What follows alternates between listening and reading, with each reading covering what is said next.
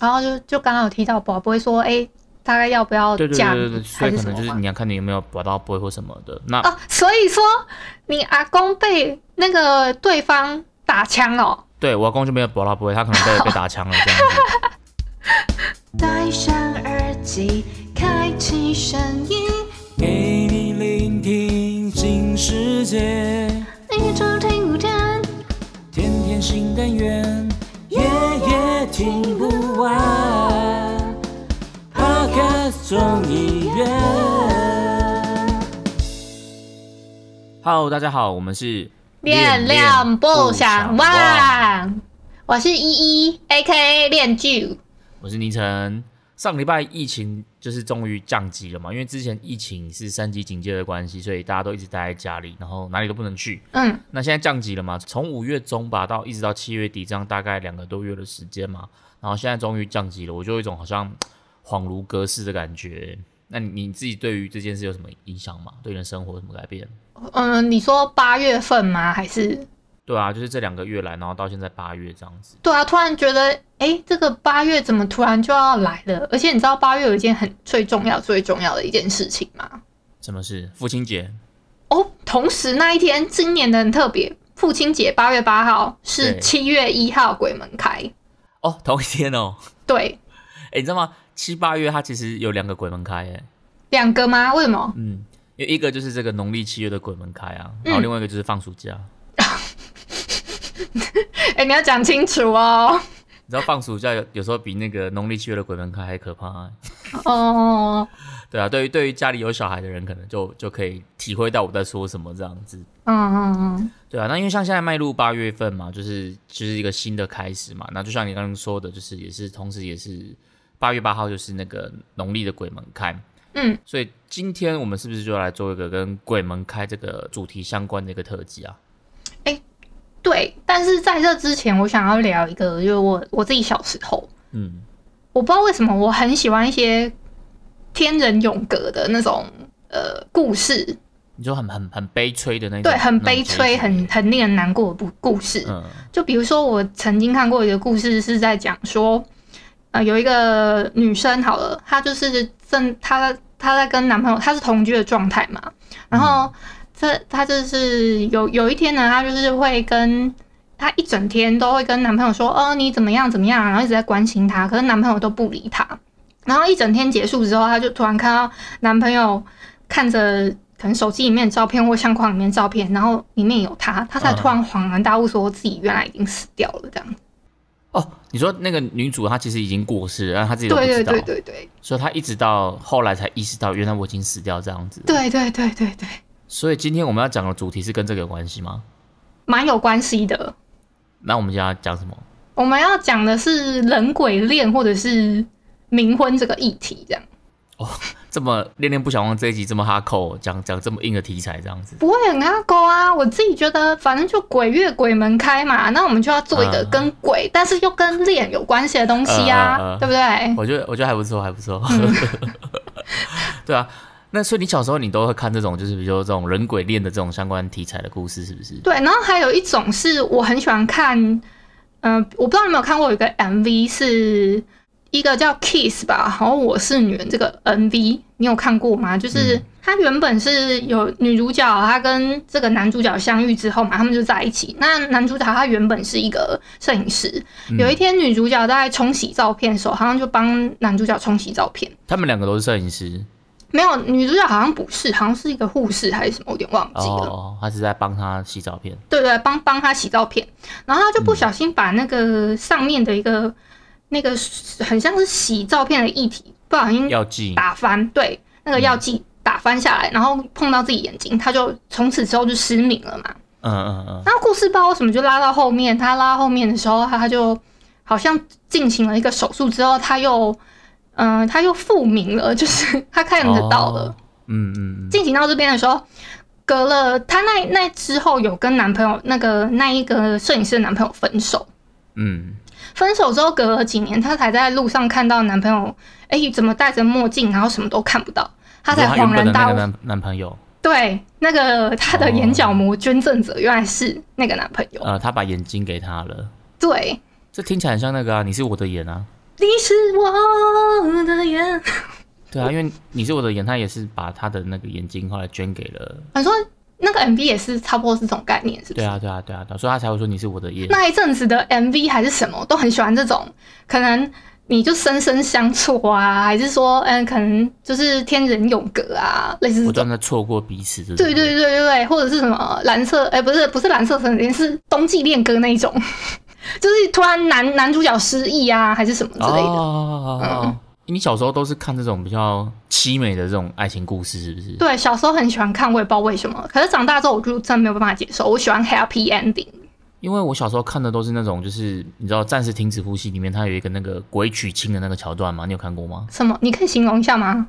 他就是呃，他就是那个林正英演的那个嘛，《暂时停止呼吸》嘛。那嗯里面有一幕就是那个吴君如，他带着一个另外一个人，然后他们走在路上的时候，然后就突然遇到了两方人马，嗯然后就朝他们的左右边，然后他们就站在正中间这样，然后朝他们走过来，嗯然后其中一方都是穿着红色的衣服，就很像是要去迎娶的这种感觉。嗯另外一方，另外一方他们穿的都全部都是白色的衣服，很像是那种送葬的队伍这样子。哦哦，要去参加丧事这样。就是，然后两方队伍就是敲锣打鼓的，然后就朝着他们逼近嘛，然后他们就被困在中间这样子。哦，这个桥段你去 YouTube 搜寻那个鬼娶亲，应该就找得到了。然后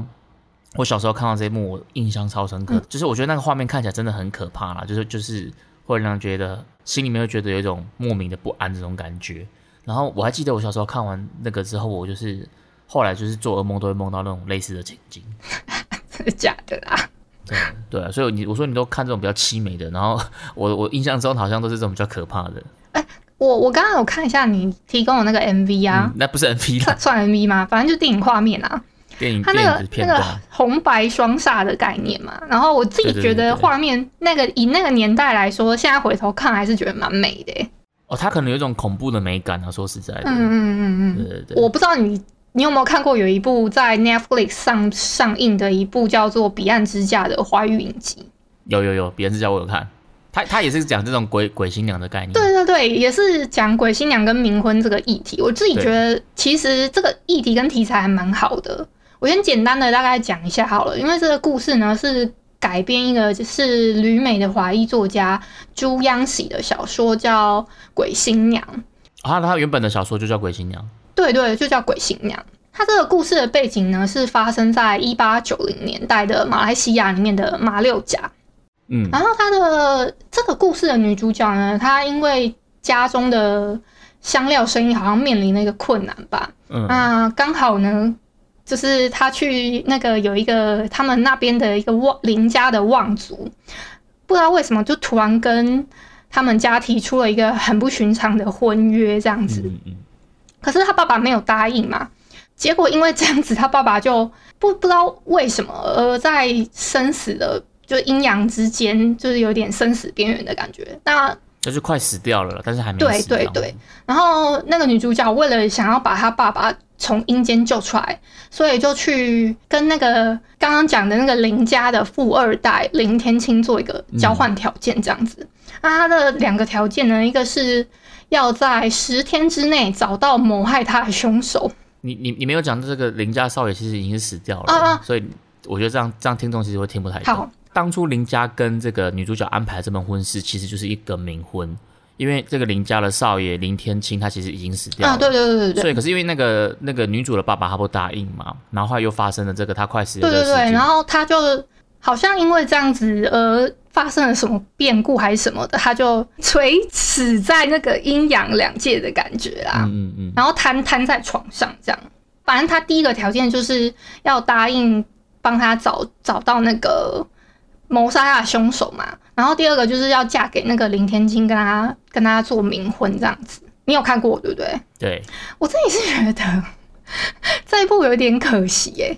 怎么说？因为我自己觉得整个议题就是他拿了可能比较像 HBO 之前不是有演那个《通灵少女》嘛，啊，对，我觉得就算改编的是我们可能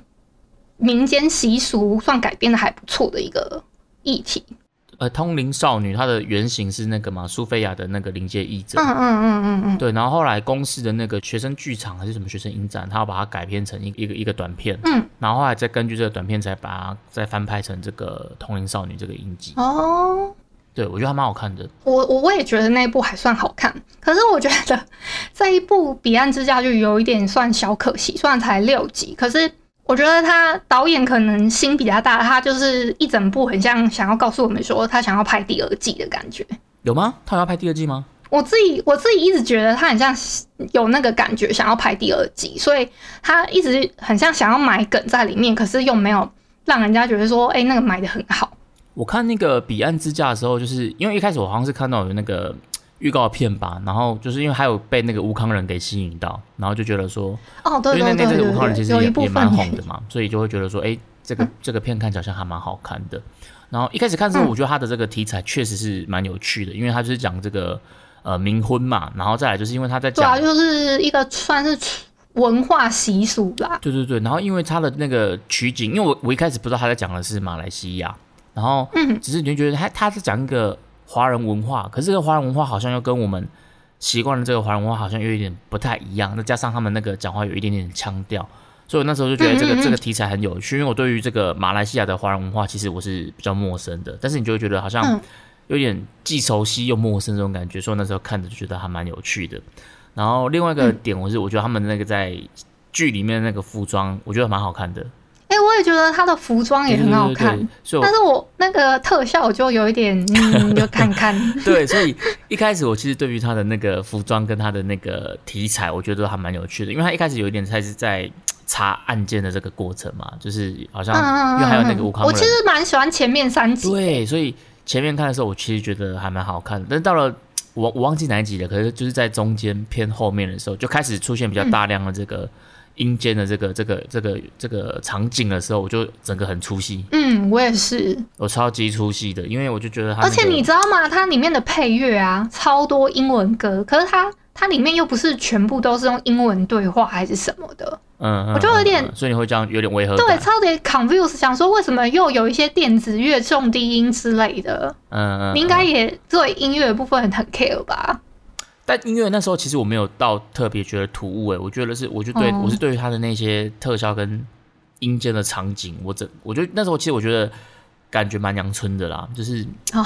他在阴间的那个感觉蛮阳春的。因为我觉得他他其实设定很庞大，因为还有带到什么阴间的部分嘛，还有对，他还会讲到什么，里面有一段剧情是说，为什么那个林天青他在阴间的生活反而比在阳间的生活过得更好？对对对对对，他在对，然后还要抽丝剥茧说为什么这样子？对对对，所以我觉得他的那个世界观，就是他的取材、他的题材，然后跟他那个服装，我个人都觉得还蛮不错的。但是我对于他的那个阴间的这个这个这个造景，跟他一些阴间的这些特效，我个人是觉得就是很很出戏这样子。对，而且你知道吗？他突然有一段还突然转折到感情的部分，就吴康仁跟女主角，嗯嗯嗯，然后我就嗯，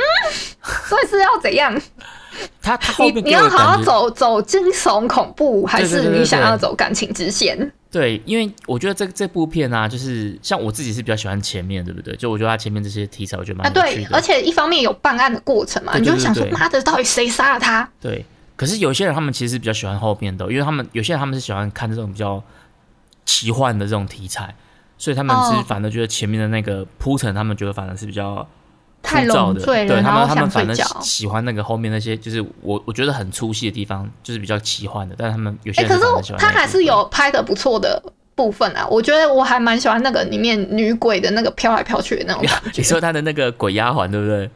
对对对，那个鬼压环，它不是就很像，它下面有一个很像滑板还是什么，让它撸来撸对对去。对，那个我觉得很好笑，而且它还有他、对啊。他心里面还有它的 murmur，就是它这边 OS。对对对对对，对，我觉得我觉得他那个这个元素的设定其实蛮有趣的，对，那那个我觉得是个亮点，没有错。嗯嗯嗯，对，好，如果这个这个其实也蛮久了，所以大家如果有兴趣的话，可以去看我记得好像是去年的过年的档期，啊，好像是年初的时候，对对对，去年年初的档期了，对对对，彼岸所以之家也隔了一年多了。Netflix 的一个，它也是它的原创作品嘛。对对对对对，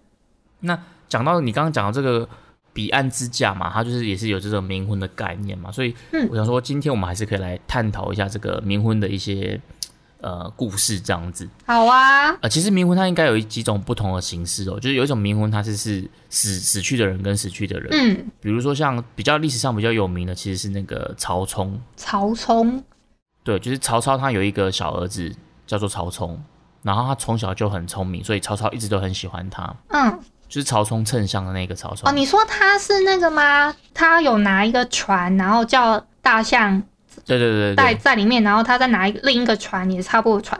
然后放石头，然后看下面的刻度的那个草丛。对，就是那时候大家曹操想要知道大象多重嘛，可是就是嗯大家都不知道大象多重，然后嗯，曹冲他就想到一个称大象的方法，就是用你刚刚讲用水位的这个方式去称大象。那他真的很聪明耶。对，可是他其实据说他应该是曹操就是最喜欢的一个儿子，所以其实如果他想要传位给他的那一种嘛。对他如果他如果可以就是健康的长大成人的话，其实最有机会继承曹操霸业的人应该会是他。哦，但是他没有机会长大。对，他在十几岁的时候他就死掉了，然后嗯他死掉的时候，那时候曹操就很伤心嘛，然后那时候曹丕就是后来继承曹操的那个位置的他那个儿子曹丕，嗯，他就去跟他爸说，就是说，哎、父亲你不要这么的伤心这样子。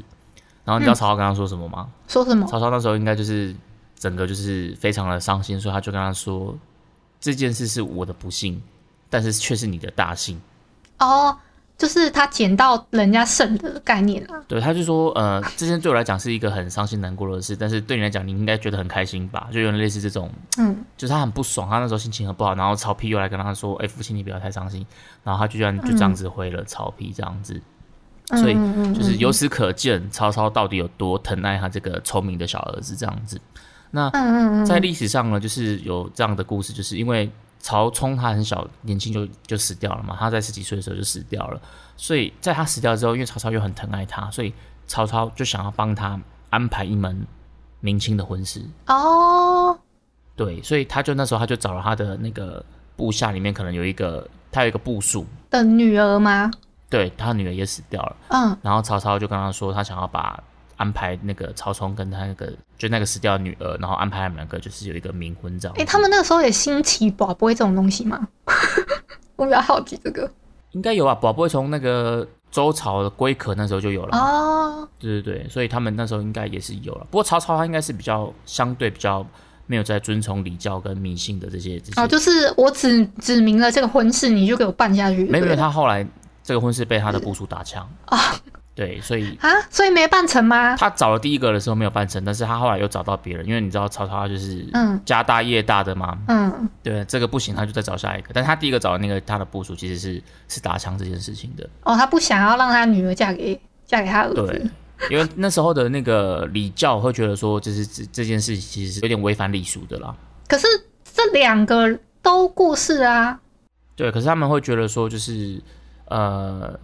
婚礼是喜事，嗯，但是冥婚它好像不是喜事这样子，就是不是喜事的范畴。对对对，因为其实因为古代的这种礼法其实蛮多很龟毛的地方啦。嗯嗯嗯嗯嗯。对，所以所以所以那时候可能就是有的人可以接受，有的人不能接受这样子。哎、那这个曹冲这个就是办冥婚的是最早的吗？他应该不是最早的啦，只是周朝那时候就就有记载跟这种比较冥婚相关的事情，所以嗯三国时代已经离很远了，所以他应该不是最早的。只是我会举这个例子，是因为这我想说这个人大家应该比较知道，因为你如果讲一个一般路人甲，可能大家根本也不知道。哦，可是曹冲或是曹操，可能相对大家大家是比较熟悉的人物这样子。嗯嗯嗯嗯嗯，对，然后刚讲这种就是死死掉的人跟死掉的人嘛，这是这是冥婚的一种形式。然后有另外一种就是是死掉的人跟活着的人，呃，你说类似捡到地上的红包吗？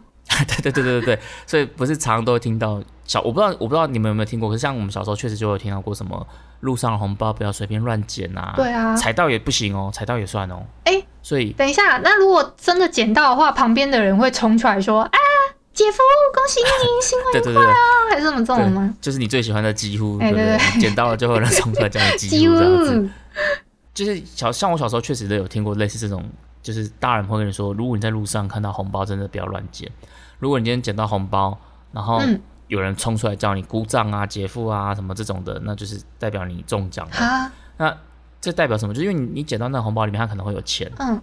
然后有的还会有一些可能，比如说一撮头发，嗯，然后或是指甲，指甲，嗯然后会有女生的生辰八字然后，还会会有她的名字吗？对对对对，那像这个就是嗯代表你捡到它，就是代表哎、你你跟他有缘分，所以你们就会被强迫中奖这种感觉。嘿，所以就有人说，就是你如果在路上看到这种红包，就是不要乱捡，因为你捡的是不能反悔的。嗯，对你就是你就是得必须得去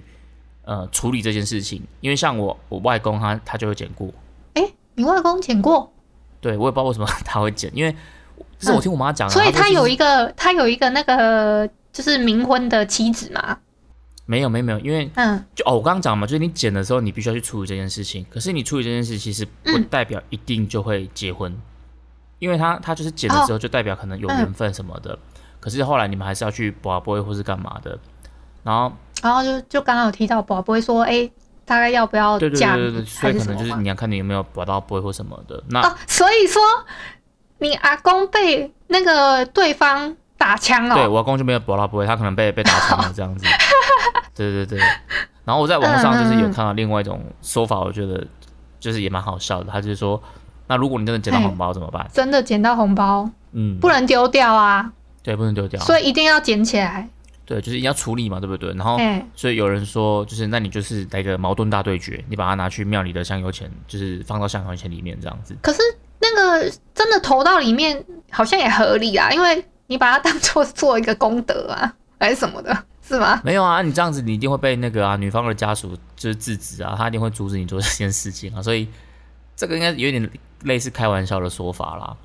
哦，哎，可是女方应该也会躲在暗处吧，就直接冲出来说，哎，你不能走，啊，对啊，对啊，所以我说这个是开玩笑说法，因为你、根本没有把它去拿去应，该也走不掉啦。对你没有你没有你没有去添香油钱的这个机会啊。哦，对，然后我刚刚讲的这个就是就是那个嘛，就是捡到红包嘛。可是嗯除了捡到红包，也有另外一种状况，就是是，就是这也是我我妈遇到的，因为我妈她有曾经帮人家当过那个冥婚的这个媒人，冥婚的媒人这么酷，对，那所以这个叫什么？呃冥媒吗？还是什么？他那个就是没有什么特别的名词吧，就是反正他就是必须嗯走个仪式这个过场这样子，所以还是需要有个媒人。还还是有这方面的媒人需要去帮他们做媒合，是不是？我我不知道平常有没有专门的这种媒人呢、但是我妈那个状况嗯是因为她有一个干儿子，因为她那个干儿子就是因为从小身体不好，然后就是去求神问卜都说可能就是会很容易找妖这样子，然后那时候就说什么要要帮他认一个干妈什么的，然后后来就是我妈就认了他当干的儿子，可是这个干儿子的妈妈她其实是一个呃精神状况不太正常的人这样子。据说以前是好的，然后好像结婚之后不知道为什么，然后就后来就变成这样子。嗯。然后后来呢，就是有一天，他这个配偶，因为他的这个配偶平平常就是精神状况就是没有很正常这样子。然后有一天，那个配偶就突然跟她那个她的老公说，就是我妈这个干儿子的爸爸说，就是叫他要去娶一个人，然后他就把这个名字跟他住哪边就跟他讲。然后可是因为他平常其实是精神状况没有那么正常的的人嘛，对不对？所以就是嗯你一定会有点觉得很莫名其妙，对啊，对。可是后来他们就去问，哎，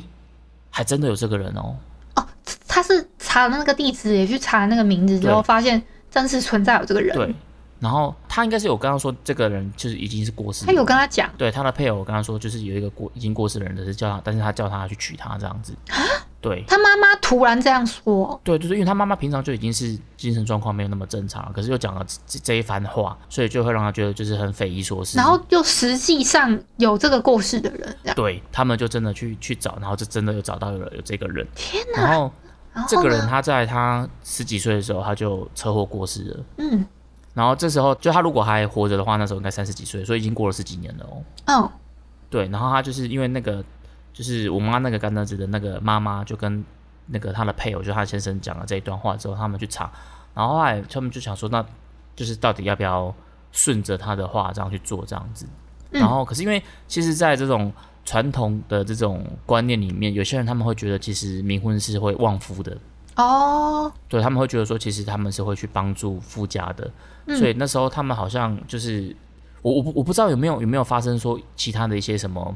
事情或什么的，所以让他们下定决心要做这件事情。但是反正他们后来就是有确定要去冥婚这样子。哎，那也有宝贝吗？一定有啊，那个也有宝贝的啦，这个没有打枪啊，每次都要问一次有宝贝吗？已经自己找上来的啦。嗯，对对对。嗯然后后来他们就不是啊，可是有有有一部分也要自你们呃女方那边自己保不保过杯，可是男方这边自己家里面也要请示祖先还是什么之类的吧？对这个这个我我不太确定，可是反正嗯后来就是是是 OK 的这样子。哦反正就是都有瞧好就对了。对对对，然后后来他们就就是就是有去跟女方的家人去谈这件事情嘛，嗯然后后来女方的家人他们其实其实他们已经因为已经过了十几年了，然后嗯他们的女儿的这个她的牌位其实也没有在他们家里，嗯啊我啊为什么神主牌没有在家里？对，因为这个又又要牵扯到另外一个传统的观念，就是说其实呃老一辈的人他们觉得，如果今天我还没有出家的女生，然后如果哎过世的，其实她她是不能在她是不能入家祠的。哦，不能放在家里面祭拜对对。对，他不能在家里面祭拜，是不能入家祠的。所以就是台语有一句话叫做就是按的定波采狗伯。嘿，这个意思就是不能入家祠的意思，是不是？对啊，他的那个不正常，不是会有一些神主牌、公妈的什么的那个，嘿然后那个未出家的这种呃女生过世了，就不能放在他们这个神主牌上面这样子。嗯嗯嗯。所以所以他们就会被被请到哪边，就会被请到有一些叫做姑娘庙。高牛，对，姑娘庙这样子，然后有些是会放到一些叫什么叫菜堂的，嗯，对，台语叫菜等，菜等那个菜堂是什么？对，它菜堂就是吃菜的那个菜，它有点类似一些呃斋堂，斋戒的地方吗？对斋斋堂，嗯。因为好像有一些宗教他们是斋教这种的，然后他们就是可能不见得是出家人，可是他们就是有在修行，嗯。那他们的这个修行的地方就会叫菜堂或者是斋堂这样子。嗯嗯嗯嗯，然后有一些这个菜堂或者斋堂，他们就是会有在供奉这些就是呃姑娘，那个姑是那诶，个我刚刚看那个姑娘啊，她写的那个姑不是普通我们讲的那个女字旁的姑婆的姑，对是孤独的孤哎对对，，是孤独的孤，就是姑娘嗯这样子。嗯。对，然后因为就是传统的这个观念，他们认为说，如果你们家里面有姑娘的话，其实会给家族带来一些厄运或是什么的，就就是很、传统、很迷信的一个观法。因为这个这个观念，你在现在你当然觉得说是凭什么啊、到底啊，就是呃父权、啊父权主义什么的。但是在对啊，在那个年代，因为那时候我妈跟我讲的时候，我也觉得就是很匪夷所思，因为我我那时候也会觉得说，为什么那个那个女女生其实她是在别的地方这样子，而不是在他们家里。然后我妈才嗯才跟我讲这件事情这样子。哦，对所以当他不能入家祠的时候，他就没有人祭拜嘛，所以他就会变成说，像我刚刚讲，他就要去菜堂或者是去姑娘庙。那嗯另外一种呢，他可能就会变成就是他会想要去有人供奉他，所以他就会去讨价。呃，讨价还价的价吗？讨债吗？就是是那个嫁娶的嫁，他们会想去讨价。讨价，所以像我刚讲这个，我妈她这个去当媒人，这个就是就是女生在讨价。哦，所以这个因缘际会，想说，因为女生在讨价，就帮忙去做冥婚的媒人。对对对。然后因为那时候我我我妈的那个干儿子的爸爸就请我妈帮忙，因为他还是需要跑一些礼俗上的流程。嗯，对他，比如说他可能还是会有那个要，可是这样子，他等于是说，他还是有一个原配嘛，是不是？对他有个原配没错。而且嗯我我记得我印象有点模糊了，可是我记得就是那时候他们婚礼办婚礼的时候我也有去，你那时候很小，是不是？还是怎么样？国小吧。哦，嘿，对，然后他的那个新娘子也是原配，嗯，就是哦，对就是对对，然后他们要帮他们准备可能红衣服还是什么之类的吗。我我忘记是不是什么什么颜色的衣服了，可是就是他一样会管那个彩拿哦，下拿下拿，对对下拿下拿，他就是就是那个。结婚一样是会像我们普通人结婚的时候那种圆圆的提篮啦。对对对对对，然后只是嗯这些、这些行为就是由他的那个原配去去做这些事情这样子，然后反正他们就是一样要走那个流程，要过那个仪式这样子。嗯，对，然后后来他就是完完成了这个冥婚这样哎、子。那他那那我有个问题是，那个那个老公他有看得到就是冥婚的对象吗？那时候我听他们在讲说，好像好像有做梦梦到过啦，可是就是你也不知道这种东西到底是、是真的还是是就是你自己的那个日有所思嗯夜有所梦这种感觉这样子。嗯嗯，对，然后嗯后来我有问妈妈说，那她那个他们冥婚之后有没有什么不一样这样子？然后据说啦，因为这这个也是据说，因为这个我觉得有点真的也是也不知道到底是真的还是假的，就是据说就是嗯他的那个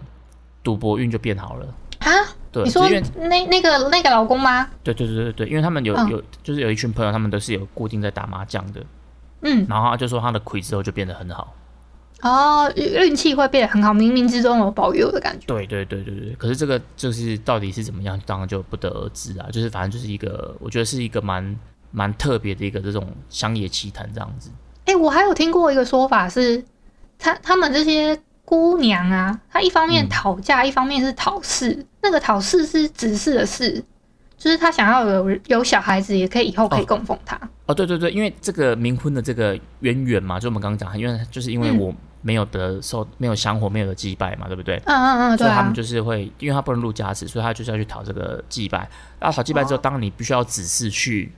祭拜你啊，所以他会有一个另外一个规矩，就是说你必须把你的小孩要过继一个给在那个呃冥婚的这个过继到那个冥婚的那个太太的底下名下，然后叫他妈妈，是不是？对对对，而且就是哦。冥婚的，他一定是做大不做小，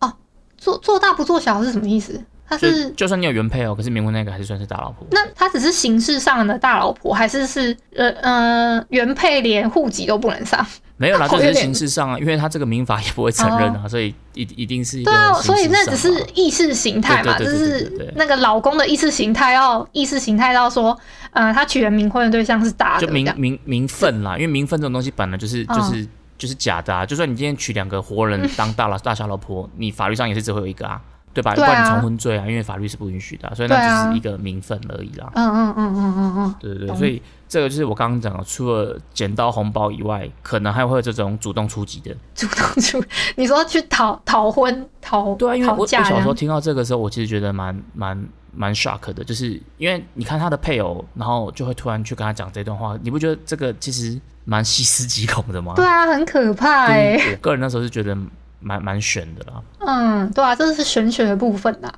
对对对对对，所以就是会有这种主动出击的。啊那除此之外还有什么比较特别的吗？呃，因为其实现现代的冥婚应该是比较少了啦，就是我们我们现在其实很少在听到这种，比如说什么捡红包啊，或是这种托梦对啊或者什么的。可是、啊呃，近期会比较可能会看到是有一种是，比如说假设呃我们本来已经订婚了，嗯，可是却发你说生了意外对方哦对，那这种哦，可能、我好像啊，你说那那这种呢，可能就是还活着那个人，他可能为了要为了要履行当初的呃跟他对象的这个承诺，所以他们就想说要举办这种冥冥婚仪式。近几年比较听到的冥婚，好像都是比较偏向这一种的。哦，我好像也有看到那种什么，那个算社会新闻吗？还是什么之类？反正就是人出车祸啊，对然后对方，我甚至还有看过一尸两命的，哦，真的然后他就 对，就是对方可能出了车祸，可能男生有活下来，女生却就是天各一方这样，但是他最后还是选择对，嗯，然后他就选择冥婚的方式把女生娶回家，对，嗯，这这个可能在比较近年的一些社会新闻上可能会看到的，都是大概是属于这一类的。嗯嗯，对然后以前还有一嗯，种是那个啊，就是比如说有些人不是很爱去算命或什么的，嗯哦对，对，然后有些有些男生他们去算命的时候，然后算命可能就跟他说，哦，你这个有双七命。哦你说女女女生合八字的时候发现说男方有双七命，呃，不见得是合八字的时候，有可能是比如说就是男生去算命的时候，嗯可能就被说什么他有双七命这样子。然后因为双七命就代表就是你要么就是你要娶两个老婆，嗯。要么就代表你会离婚，然后你会再娶。哦是吗对对对？双我以为双妻命是同时一定会有两个，就是呃，你现在有一个正正房，然后你再包二奶之类的。没有他再娶再娶也算是对，哦所以所以就又衍生出就是哎，那那有有人为了要去破解他这个命格，嗯，所以他就用用冥婚的方式去破这个局这样子。哦，所以是一方面他可能有一个正妻，或者说他想要破那个命格，所以先先举行冥婚这样，对，或者是后举行冥婚。应该都是后举行啦，因为你如果哦还没有、还没有对象的时候，你可能就不会那么的在乎在乎这件事情。我觉得这个应该通常都是妻子比较介意，说老公有双妻命，然后就嫁去冥婚。对，所以 我自己的想法。所以像像我刚刚讲的那个，其实也是透过配偶的嘴去跟老公讲的。嗯嗯嗯，然后我之前也有看过一个案例是，他是也是他的老婆被托梦，嗯然后跟老婆说就是要叫她老公也要娶她这样子，也是透过老婆去跟他讲这件事情。哦然后就是老婆就不要啊，老公也不要啊。啊，然后后来他就是那个老婆就是身体状况一直很不好，所以最后勉为其难同意了嘛。对，就是过了拖了好几年之后，就是才这样。哎、我这样一想，我我我妈当初那个状况好像也是、哎，就是她那个原配好像也是身体状况会一直很不好，啊，结果娶回来之后，她身体就就就好转了。对对对哎、对对，那我很好奇，他的那个小朋友有没有也身体因此变好一点？对他那个小朋友，我刚刚讲他不是小时候那个先天性的心脏病的问题，对啊所以那时候就是身体状况真的很不好，然后就是去医院啊，或是那个就是有医生跟去去拜拜什么的，好像都说那个小孩子可能很容易会夭折这样子。哎呀啊，确实后来小朋友是健健康康长大到现在了，啊，所以现在嗯还、还好好的对对对，还好好的，哦。嗯，哇，这个是真的没有办法讲，是玄学的部分。对对对对对。然后还有一种状况就是，这个应该也也蛮常会听到，就是比如说就是不要乱讲话，哦，你说可能去殡仪馆或者是可能哎对对对事故现场的时候，不要在现场呃乱讲一些什么，比如说哎呀很漂亮啊，好可惜呀、什么之类的嘛。对对对，好可惜啊什么的，就是这个我爸小时候也跟我讲过，我那时候其实我那时候觉得有点就是，他为什么就是连连连这种话都可能连心里面有这个念头都不行或什么的，念头都不可以啊！对啊对啊对啊，就是比如说你刚刚讲是什么事故现场嘛，那有些是说坟墓啊，真的假的？连坟墓都不行对，因为现现在的墓碑不会有照片的，可是以前的墓碑会有照片，哦。对，然后就是就是你不能乱乱想一些这种念头，或是乱讲这种话。嗯对啊，这个比较有名的这种 嗯传闻啊，就是那个啊，你有听过迄今有一个二十五淑女之墓吗？我不知道，我只知道奇经可以吃好吃的海产还是什么的，二十五淑女之墓还蛮有名的诶，我是真不知道啊。好，你说，你说，就是呃，现在的那个旗津跟前镇，它现在是有那个过港隧道嘛，所以你现在去旗津，你是你是可以走那个隧道过去旗津的。嗯。对，可是以前旗津它还没有这个隧道之前，它的那个往返是必须透过渡轮的，嗯就有点类似我现在淡水去巴黎要坐这个渡轮的这种感觉。嗯，对。然后那时候在民国不知道几年的时候，可能也是很早期的时候，然后就是曾经有发生过，就是呃有一个渡轮它翻船的一个事件。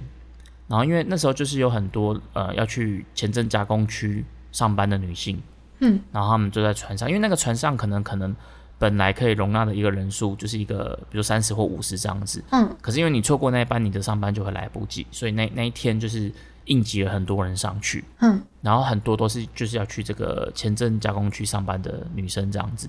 那几乎都是女性。应该都有了，但是可能多数这样子。然后后来就是翻覆之后，后来就是有二十五个人丧命了，然后这二十五个人全部都是未婚的女性。哦，对，可是我们刚刚前面讲到啊，你这个未婚的女性在当时的这个传统观念里面，她们是没有办法入家祠的。哦，所以你要么他就就是被送去类似姑娘庙的地方嘛。对对对对对，所以那时候因为这个事件可能当初也闹得蛮大了，所以他们就是在这个家属啊跟这个地方士绅的协调之下，他们就一起来盖了一个这个二十五淑女之墓。哦，对，这个这个墓现在都还在，不过他现在已经改改名字了，就就没有叫二十五岁女之墓这样子啊，。现在是叫什么地方？他现在他现在改名叫劳动女性纪念公园。哦哦哦，对，因为你可能墓可能大家会比较穿凿附会啦，一些一些会声会对啊，会会觉得很像是一个不太好的地方。对对对，这个相关的鬼故事呢，我是也是从小也是听蛮多的。不是常常会有那种年轻人，就是哦就要去那边探险啊。你，说去奇经那里探险，然后结果对啊身体不好。去一些，有名的地方探险啊，比如什么卡多里啊。这个我是我我真的不是很接触这一块的，你你跟我讲没有用。那说，卡多里你也不知道，我真的不知道。对，就会有一些比较知名的一些探险地点啊，比如说可能什么废弃医院啊，嗯。然后台中最有名就是卡多里嘛。哦，那这个应该是比较早期的，近年可能不会了啦，因为可能他那个形象已经把它转为比较中性一点点。嗯，可是早期这个二十五淑女之墓也是一个，就是就是可能年轻人他们就是探险的一个地方这样子。嗯哼哼，然后也是很多很多传闻，就是说什么哦，你如果是单身的男生，嗯然后你可能骑车到经过那边的时候，你可能车子就会熄火啊，或者你的灯会自己暗掉啊，嗯，或是有人会鬼打墙或者什么什么什么之类的。哦，对，所以它也是一个蛮多这种传闻的地方。哎、我们我们讲到这里，会不会有人突然睡不着？嗯，我现在自己就蛮毛的、啊，真的假的啊？对啊，要不然我们好，我们我们来讲一个比较讲一点比较温馨的啊。你不是也有讲分享一些比较温馨的一些人鬼恋？嗯，我我真的特别为了今天这个主题，我特别找了一个比较温馨的人鬼恋的故事。嗯然后是我最近看了一部电影叫《陀地驱魔人》，嗯它里面的男主角呢，阿法，他是一个就驱魔人嘛，但是他比较特别方式是，他不用符也不用咒，他是靠着一张嘴去做驱鬼行善的一个故事。唐诗三百首吗？不是啦，他就是劝人向善啊，还是说叫反正就不要。就不是那种常看到的说他随便用什么方式，然后把他驱走、驱鬼。就他他不是用暴力的方式，他对对对，是用对对对对对，的方式。不是用暴力的方式。嗯然后反正他就是用用劝的，我觉得应该是用劝的。嗯那里面的一个比较，嗯，我觉得算凄美的故事是，它有一个里面有个女鬼叫江雪，然后她是原本这个男主角阿发他住的现在住的一个房子的第一个主人。嗯，可是他江雪他死后没有多久呢？啊，后来死掉了，对对对，他死掉了，所以张雪就是那个房子的得基柱，类类似对，类似得就是记住，这个概念，哎、对对对。然后他大概五岁的时候嘛，阿发他就跟着妈妈进搬进家里面。之后，可是因为那个时候阿发已经就算是开眼了，他有他有那个阴阳眼，这样可以看得到江雪。嗯嗯，他不但不不怕他，还反而会跟那个江雪讲话，这样。也是超，就是很多小朋友都是这样子啊。我都想说，那个爸爸妈妈应该真的会，不是会很多人说，不是小朋友会说看到什么看到什么的啊、嗯，对，所以反正阿发小时候他就看得到，对对对住这样子。对对，他看到得记住。然后阿发跟妈妈相依为命的时候嘛，呃，因为阿发他可能长得比他爸爸还是怎么样，因为爸爸他伤透妈妈的心啊，所以妈其实几乎是不开心的，他也会对阿发特别的严厉，而且有时候免不了就是一顿打骂啊，干嘛的。哦，结果因为妈妈她其实心里憋着苦嘛，就特别觉得生活很艰难。他就把对爸爸的仇恨投射在她儿子身上。对对对，因为他们是单亲嘛，然后再加上他们两个人是领救济金生活的，嗯，嗯结果有一天他们的救济金就此没有下文了。妈妈她心灰意冷之下，就想说抱着阿发一起呃跳楼，嗯，对。然后正在他要准备跳楼的那一瞬间呢，江雪反而把阿发拦拦下来，可嗯是妈妈还是依然决定跳下去。嗯，那自此之后，阿发就是自己一个人住在那个家里，然后江雪就陪伴他一起度过将近三十年的时间。剧情这么的神展开吗？对对对，然后江雪呢，他就一直不断的在男主的儿时陪伴他，然后去嗯填补他缺失的那些母爱啊，甚至到了高中、大学也成为他比较心灵伴侣。他们欸所以所以张雪他是不会变老的嘛，对不对？对不会，他就是一直长那样，他们一人一鬼，就是阿发从小朋友变成了大学长大了这样子。对对对，他们又像母子，又像朋友，然后嗯但又很像恋人的那种感嗯觉。嗯嗯，这样相处下来啊，他们其实有一点像人鬼恋版的小龙女跟杨过，你有没有觉得？哦，哎、对，这个举例蛮贴切的哎。对，因为他他都不会变老嘛，但是好像养成了一个、一个嗯杨过的感觉。小正太，对对对，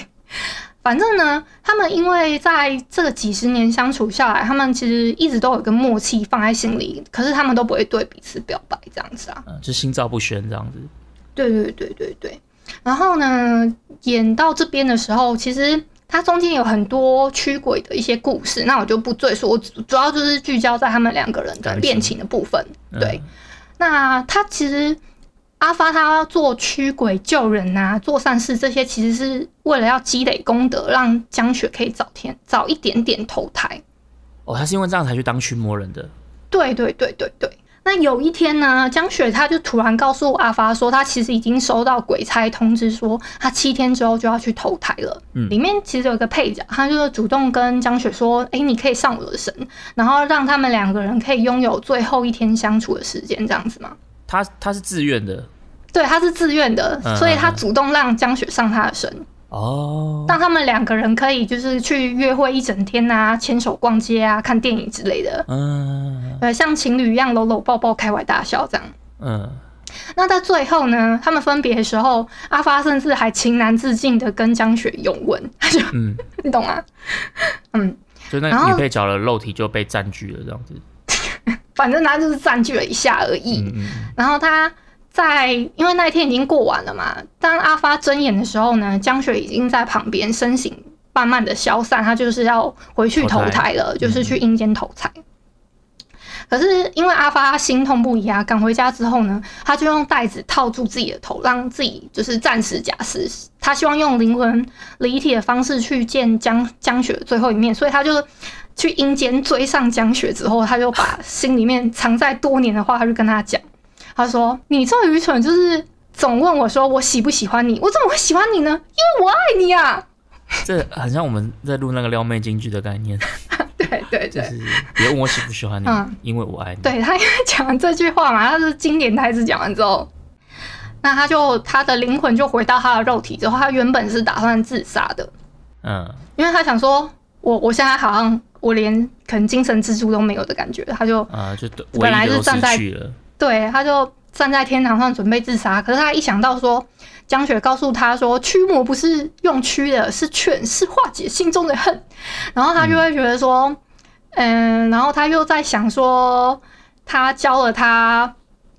一些可能鬼怕盐啊、怕电啊、怕鞭炮和攻击之类，这这些都是他教他的。他甚至嗯还因为江雪告诉他说，叫他不要再驱鬼，甚至你知道他小时候他不是应该妈妈抱着他下去的时候，嗯，他就应该要一起去，他就一起会跟着殒命嘛。嗯结果其实那一段那一个时间呢，是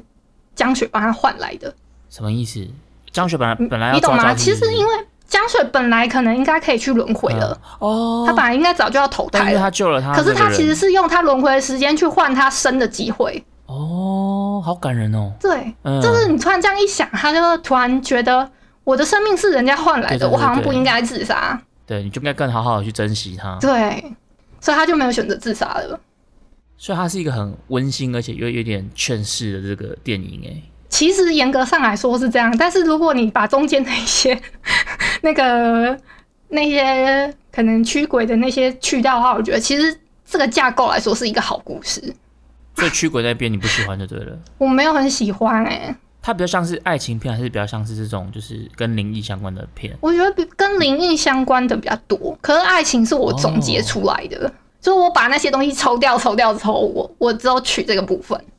就它本来也是个驱魔片了，但是你现在看中的是它爱情的这一块的元素。嗯对对对对，哎、我自己想问你一个问题：好，你问。如果你是阿发，你会希望小雪她留下来，还是选择去投胎？当然是去投胎啊，她留下来，你不是说她没有肉体吗？对啊，所以他哦们就是一直没办法，除非那个女女配角要一直让她上她的身啊，也对，好像也没道理，啊他都不能过自己的生活。除非阿发他有双妻命啊，哦。不然他跟他跟小雪就注定，就算小雪留下来，而且你要想哦，小雪她可能就他会用灵魂的方式一直存在，可是阿发最后还是会死掉啊，那嗯。就他们他们这个换来的这个结局，其实不管怎么样都很难永恒啊，嗯那就不如让他可以回归正道嘛，就是嗯。小雪她可以去投胎，然后阿发他可以重新在他的这个人世间寻找他的人世间的伴侣啊，嗯，有道理。说不定他跟女配角就就又又成长 成长开啊，就可以拍第二季了。所以好，我就一一把这个气氛就是有把它稍微拉回来，不用那么凝重了吧？对对对对对对对，因为我刚其实一直录，我一直在回头看，心里都毛毛的。我觉得你你把这个讲完这个故事，好像气氛变得比较温馨一点点这样子，对吧、我觉得其实随着现在时代的进步，所以可能大家对于这种不管是重男轻女的观念啊，或者在祭祀的观念，因为可能现在有些人也没有在拜公妈了，所以很多很多想法或是很多的观念都没有那么的传统了。嗯所以现在其实真的很少听到这种人鬼恋啊，或是这种冥婚的这种故事了啦。嗯对啊，所以我觉得很多时候一些一些繁文缛节啊，或是一些什么规定啊，我觉得那个都是人去把它复杂化的。嗯对，虽然虽然说我也不是无神论者啦，但是我觉得一个